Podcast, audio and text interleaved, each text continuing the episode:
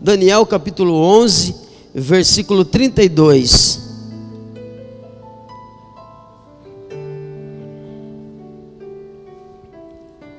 Aos Vamos pular? Vamos lá no mais, mais, ó, do mais para frente. O povo que conhece ao seu Deus se tornará forte e fará proezas. Amém?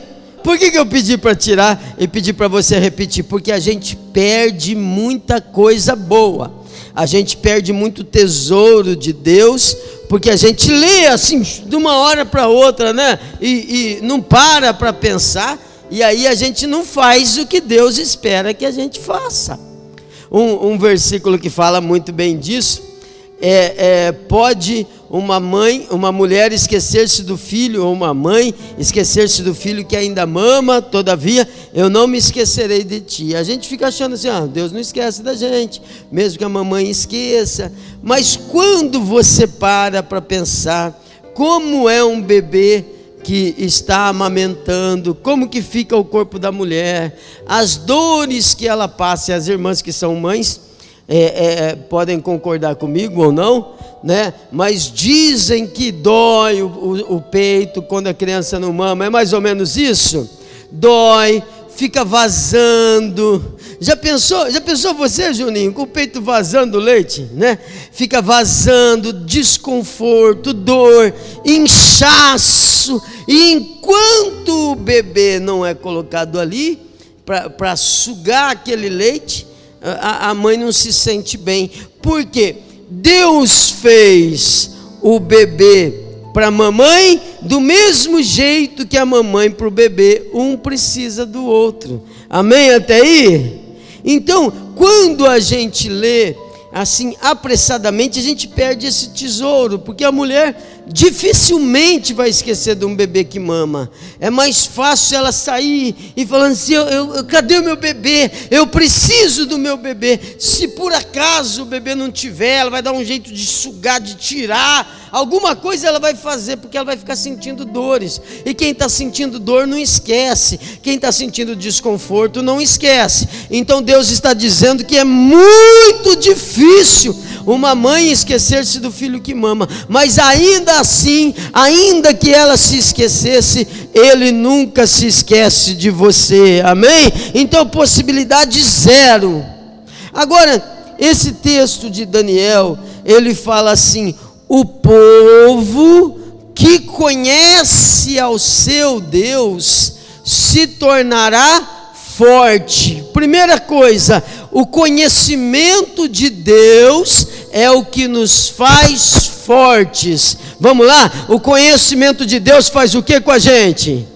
Fortes. O conhecimento de Deus nos torna fortes. Quanto mais a gente aprende de Deus, mais forte a gente fica. Quanto mais a gente anda com Deus, quanto mais a gente caminha lado a lado com Deus, quanto mais a gente está firmado na promessa de Deus, quanto mais em aliança com Deus a gente está, mais forte nós estamos. O povo que conhece ao seu Deus se tornará forte. Deus está te dizendo: ei, busca, busca me conhecer, busca saber qual é a minha vontade para a tua vida, ao invés de ficar inventando desculpas, ao invés de ficar se acomodando, ao invés de ficar querendo dar um jeitinho de sobreviver, pergunta, Senhor, o que é que o Senhor tem para mim hoje? O que é que a gente vai fazer hoje? O que é que eu posso te entregar hoje? O que é que o Senhor está me ensinando? Porque Deus nunca te abandona. Amém? Então, quando você vai conhecendo a Deus, você vai se tornando forte. Me fala mais um herói da fé. Já falou, o Pedro já falou, o Moisés. Moisés é top. Bom demais. Mais um herói da fé. Vamos lá. Abraão. Abraão, vamos. Você também falou Abraão? É? Ah, Abraão. Abraão 2, Moisés 1. É, é, Abraão. Abraão ele, ele tem um título até hoje de o pai da fé.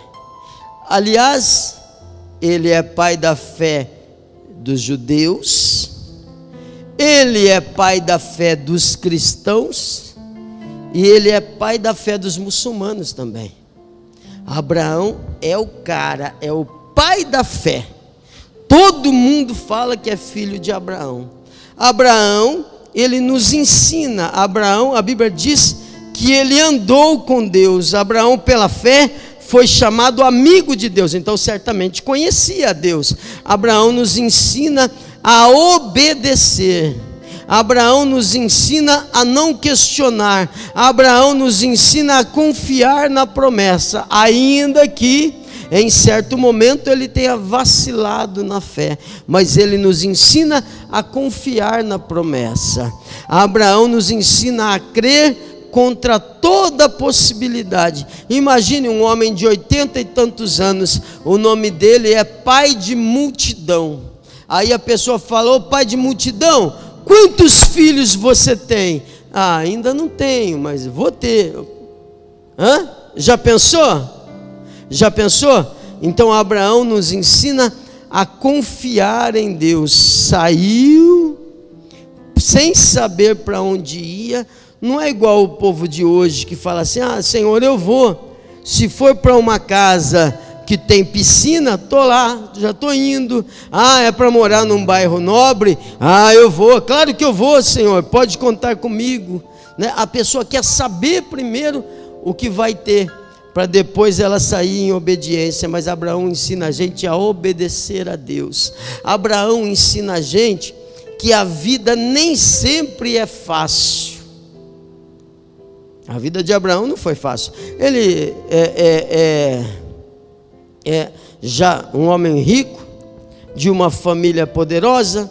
Aí Deus fala para ele: sai da tua terra sai da tua parentela, sai da casa do teu pai e vai para uma terra que eu vou te mostrar. Aí ele sai. A Bíblia diz que ele que tinha casa, ele que tinha posses, a Bíblia diz que pela fé ele habitou em tendas. Imagina para um homem que tem, ah, vou voltar. Se eh, eh, não está aqui, eh, deve ser do pessoal que veio hoje pela manhã. Mas tem gente que fala assim: ah, não, eu vou voltar. Que história é essa de ficar dormindo em tenda? Esse negócio não é de Deus, não. Mas a Bíblia diz que o povo que conhece ao seu Deus se tornará forte. Amém? Então o conhecimento de Deus move Abraão. Abraão é chamado de o pai da fé.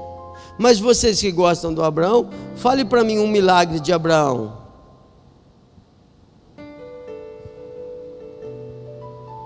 Um milagre de Abraão. Ué, deve ter alguma coisa. Fala, Marquinhos, um milagre de Abraão. Fala, Richard. Michael, um milagre de Abraão, o pai da fé. Não tem. Por que não tem? E mesmo assim é o pai da fé. Porque para Deus é muito mais importante aquilo que você tem dentro do que o que você faz. Para Deus é muito mais importante o que você é, amém? O, o tesouro que Deus colocou em você, aquilo que, que Deus colocou em Abraão, aquilo que Abraão carregava dentro dele, foi o que abençoou gerações e gerações, a ponto da Bíblia dizer que em ti serão benditas todas as famílias da terra. Ele era muito cheio do poder de Deus. Então, Abraão nos ensina que o povo que conhece o seu Deus se tornará forte. Amém? Quem quer força de Deus aqui? Deixa eu ver. Amém. Glória a Deus. O povo que conhece ao seu Deus se tornará forte e fará proezas.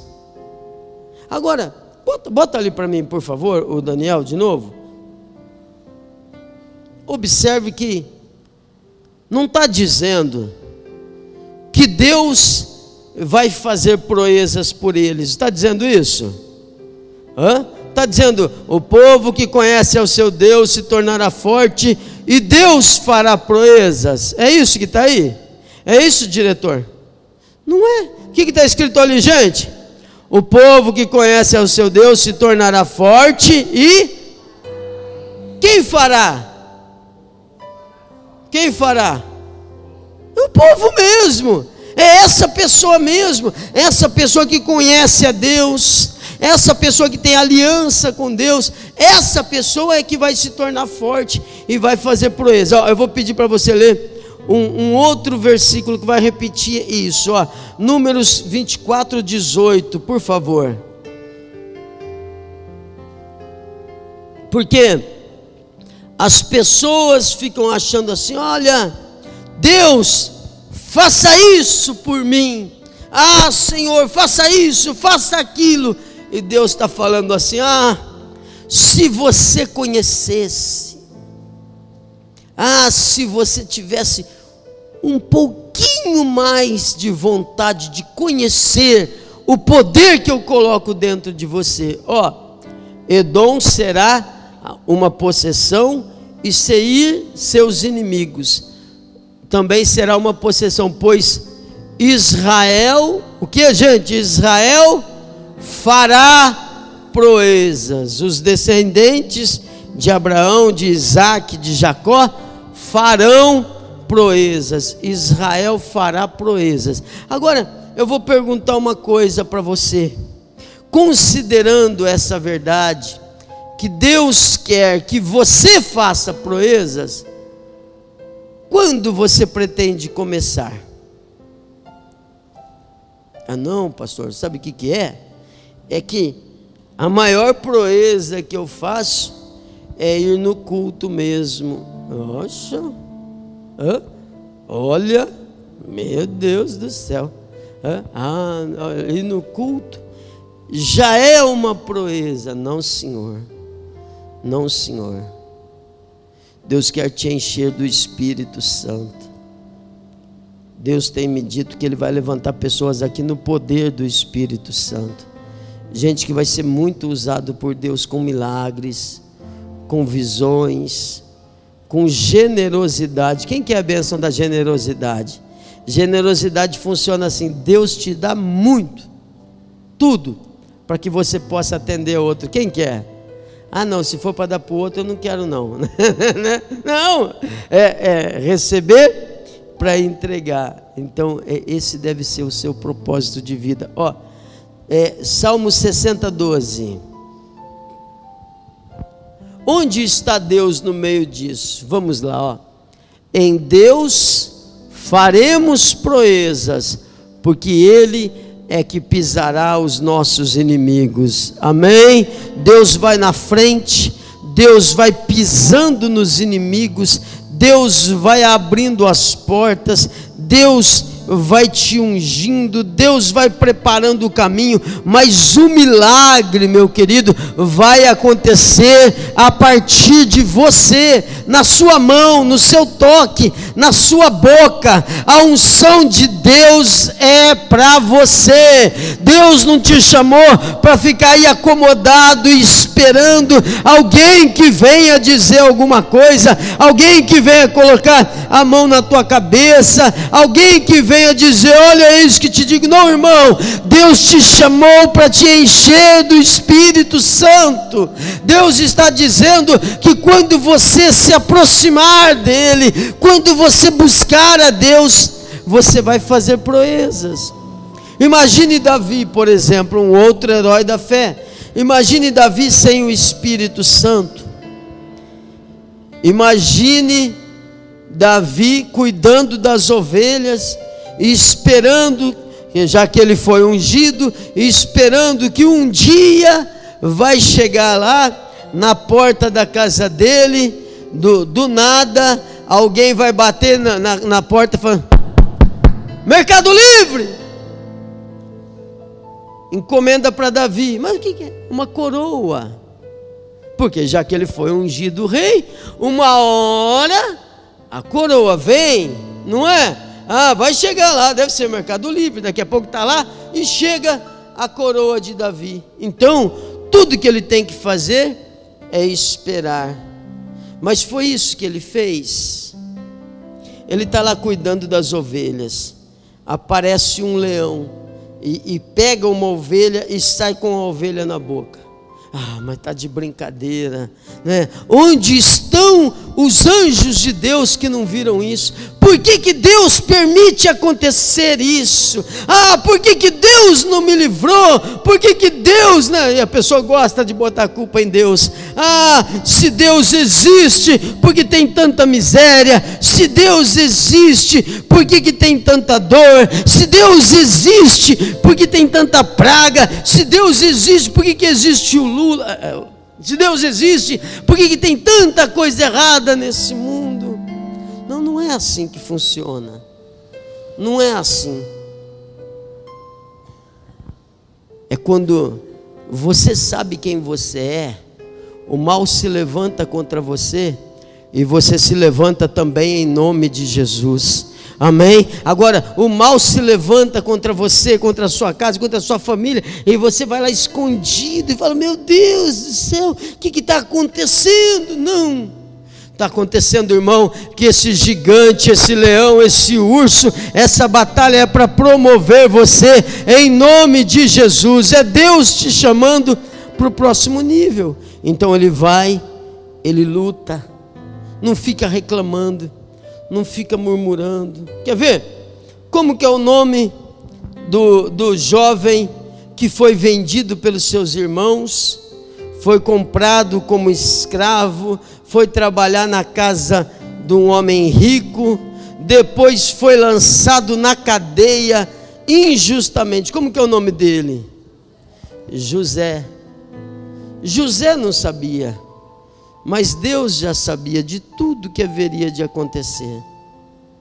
José não sabia, mas quando ele trabalhou na casa de Potifar, que era um homem muito rico, era Deus preparando ele para a riqueza, era Deus preparando ele para o governo era Deus preparando ele para saber administrar. Então ele está lá na casa de Potifar, não, não, reclama não, você não vê José reclamando, ele está lá fazendo com, com, com tanta honra, com tanto empenho, fazendo o seu melhor, que Potifar olha e Potifar gosta, Potifar vê, olha, Deus me abençoou por sua causa, rapaz, tudo dá certo na sua mão, você governa aqui em tudo que é meu, na minha casa você administra, ele está fazendo um curso, é a faculdade da fé.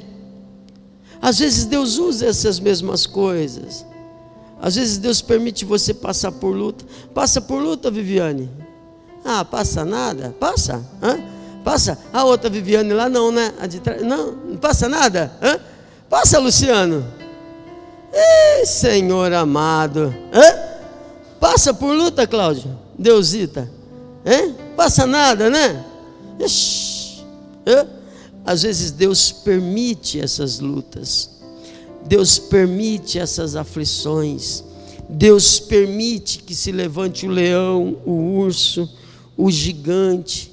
Não é para você ficar questionando é para você vencer, meu querido. Deus está te preparando, Deus está te moldando. Nisso que você sofre hoje, você conhecendo a Deus, vai se tornar cada dia mais forte e vai vencer, porque o povo que conhece ao seu Deus se tornará forte e fará proezas. Amém? Então, José não fica reclamando, ele, ele vai, ele faz o melhor ele, ele, ele, continua fazendo. Depois ele é injustamente colocado na cadeia, mas você não vê José reclamando, José murmurando. Não, não, ele está lá. Daqui a pouco ele se torna um líder ali na cadeia, porque é Deus treinando ele, é Deus preparando ele, agora preparando para a liderança, porque se conseguir liderar na cadeia, então no palácio fica mais fácil. É Deus preparando ele para aprender a mexer com gente porque gente é difícil demais. É Deus ensinando ele que às vezes a gente é injustiçado, às vezes a gente passa aflição, às vezes a gente passa luta, mas nada disso foge da mão de Deus. Daqui a pouco querido José está no trono, daqui a pouco José é a pessoa mais poderosa que existe no Egito, daqui a pouco José está administrando a riqueza do Egito. Ele comprou o Egito inteiro para Faraó. de maneira que todo mundo tinha que pagar para o José. Olha, a gente precisa de sementes, a gente não tem semente. Bom, o que, que você tem? Ah, eu tenho ouro. Bom, você não vai comer ouro, pega uma semente, planta lá, me dá o ouro. E aí o Egito vai enriquecendo, enriquecendo. Onde que José aprendeu a negociar? Na casa do Potifar. Onde que Davi aprendeu a ter fé? Irmão, um cara está sozinho no mato, enfrentando um leão, tem que ter fé. Tem ou não tem? Eu acho que o primeiro leão é até um acidente, assim, tipo, você está correndo, o leão bate a cabeça e morre, né? Ah, deve ser, porque, né? Aí você vai se acostumando e vai te tornando mais forte. Irmão, entenda uma coisa, em nome de Jesus, a gente sem o Espírito Santo, a gente é Davi sem coroa. A primeira luta que aparece, a gente desanima. Gigante, nem os soldados quiseram enfrentar gigante, eu vou enfrentar. O que é que eu vou ganhar com isso? Sabe, Deus está olhando para você. Tudo, entenda, tudo importa para Deus. Quando você vê alguma coisa fora do lugar e você consegue passar por ela como se não tivesse visto, Deus falando, olha lá, tá lá, vive só para ele, é um egoísta. Ele está achando que ah, isso aí vem alguém depois para fazer. Agora, quando você para, oh, tá aqui, ah não, não é o lugar, então vamos, botar no lugar certo. Ah, mas eu não tenho obrigação de fazer, mas é Deus te preparando, é o Espírito Santo se movendo em você. Imagine Moisés sem o Espírito Santo. Moisés chega lá e fala para Faraó: Faraó, viu? Vai ter um culto ali no deserto Deus falou para deixar o povo ir, daqui a pouco eles estão de volta. Não, irmão. Foi lá, falou, botou o dedo na cara de Faraó. Deus enviou dez pragas, Deus abriu o mar e Moisés passou do outro lado. Amém? Por quê? Porque ele tinha o Espírito Santo. Eu não sei o que é que tem incomodado você. Eu não sei com o que você se conformou. Mas entenda uma coisa, querido: Deus não espera que você se conforme. Muito pelo contrário, a Bíblia diz assim: No demais, irmãos, fortalecei-vos no Senhor e na força do seu poder. Não vos conformeis com este mundo, mas transformai-vos pela renovação do vosso entendimento. Por que renovação do vosso entendimento? Porque o povo que conhece a Deus se tornará forte.